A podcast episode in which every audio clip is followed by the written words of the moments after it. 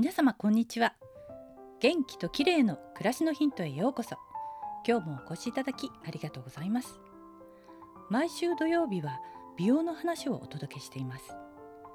今日は美容に嬉しいローヤルゼリーのサプリの2つの成分についてお話ししたいと思います。ローヤルゼリーは皆さんもご存知かと思いますが女性の美容と健康更年期症状の緩和などに効果的なサプリとして人気がありますよね。このローヤルゼリーにはたくさんの栄養素がバランスよく含まれているのが特徴で中でもミツバチのみが産生できるデセン酸というローヤルゼリー特有の成分が女性ホルモンのエストロゲンと似た作用をして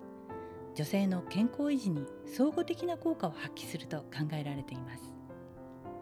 そしてローヤルゼリーにはこのデセン酸の他にもう一つデカン酸という成分もあってこれが免疫力を高める可能性があると最近の研究で注目されているんです。熊本大学教授の三角翔吾氏が山田養蜂場の研究施設と共同で研究を行ったところローヤルゼリーに含まれるデカン酸が腸管免疫を強化する可能性が示されたのです。免疫細胞の約7割が消化管の腸に存在していますがそこでの免疫の発動起点となる M 細胞を増やす作用がデカン酸にあることが培養実験で確認されたんだそうです。ローヤルゼリーのサプリメントを選ぶ際はデセン酸の配合量とともにデカン酸の配合量にも注目したいですね。ちなみに山田養蜂場さんからは免疫強化に特化した発酵ローヤルゼリーイミュニビーという新製品が1月に発売されています。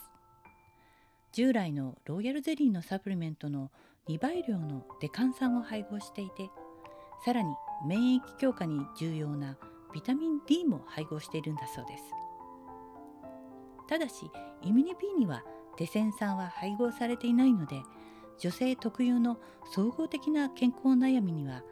デセン酸が配合された従来のロイヤルゼリーのサプリを選ぶと良いかもしれません。今日はロイヤルゼリーに含まれるデセン酸とデカン酸という2つの成分の違いについてお話ししました。ロイヤルゼリーについてはまだ解明されていない未知の部分もいろいろとありそうですね。